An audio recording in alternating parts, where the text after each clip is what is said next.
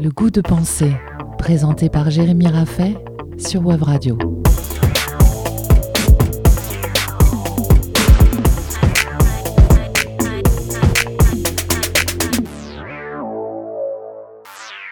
Avez-vous déjà imaginé un philosophe pleurer de joie?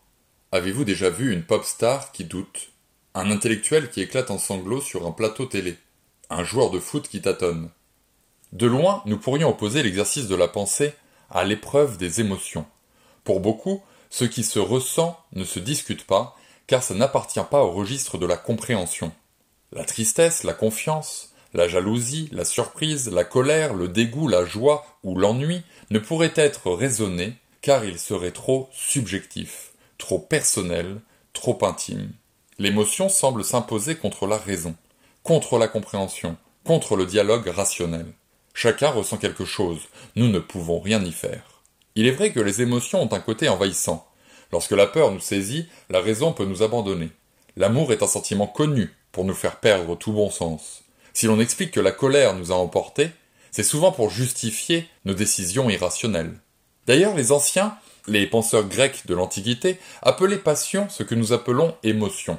La passion était la marque de notre passivité, de notre soumission à la nature, alors que la raison était considérée comme la spécificité de notre nature. Pour les anciens, plus nous nous laissons aller à nos émotions, plus nous nous approchons des autres animaux. Incapables de réflexion, nous nous abandonnons à nos passions, à nos émotions, à nos réactions immédiates.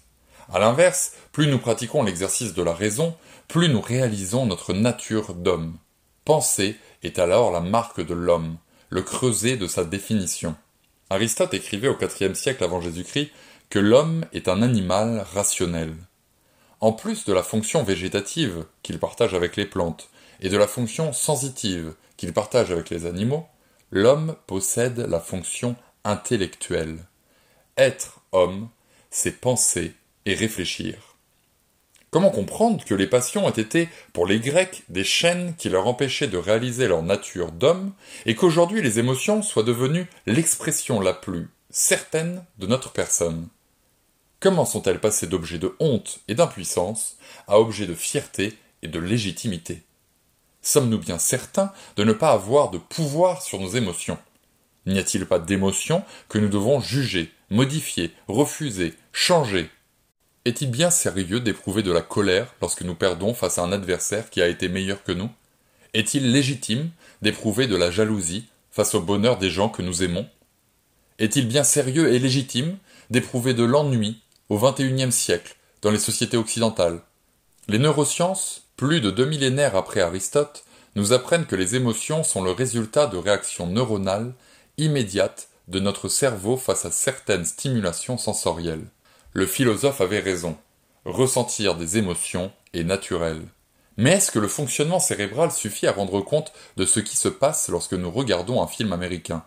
Nos gènes déterminent notre cerveau à réagir de telle ou telle façon. Mais qu'est-ce qui détermine les causes de nos réactions? La peur, par exemple, peut être une émotion naturelle déterminée par nos gènes. Mais ce qui va la causer va dépendre de notre vécu, de notre culture et de nos habitudes. Les émotions sont donc construites, elles ne s'imposent pas à nous sans que nous ayons notre mot à dire. Jean-Paul Sartre, pour qui la liberté est fondamentale, ira même jusqu'à dire que l'émotion est l'intention de ma conscience de modifier le monde. Pour lui, nos émotions sont les preuves de l'autodétermination de notre conscience. Ma peur, par exemple, prouve que ma conscience refuse tel ou tel autre aspect de la réalité et préfère la fuir. Il faut bien que ma conscience juge ce qui est digne de peur avant que j'aie peur.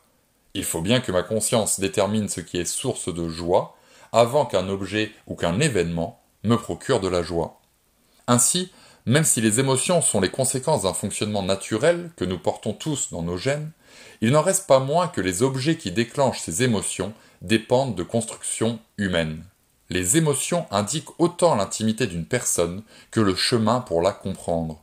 La preuve en est que les objets d'émotion changent au cours du temps.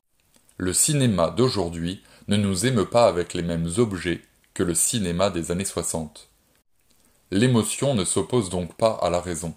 Au contraire, la raison travaille l'émotion et la fait changer en la rendant lisible et accessible. L'émotion seule isole et rend muet. C'est par la pensée rationnelle que nous pouvons la comprendre, la reconnaître, la modifier et la partager. Nos émotions ne sont alors pas un frein à notre compréhension, mais l'occasion de réinterroger nos habitudes, notre culture, nos représentations et notre rapport à l'autre. Vivement que les philosophes pleurent de joie et que les pop stars doutent. Le goût de penser, présenté par Jérémy Raffet sur Web Radio.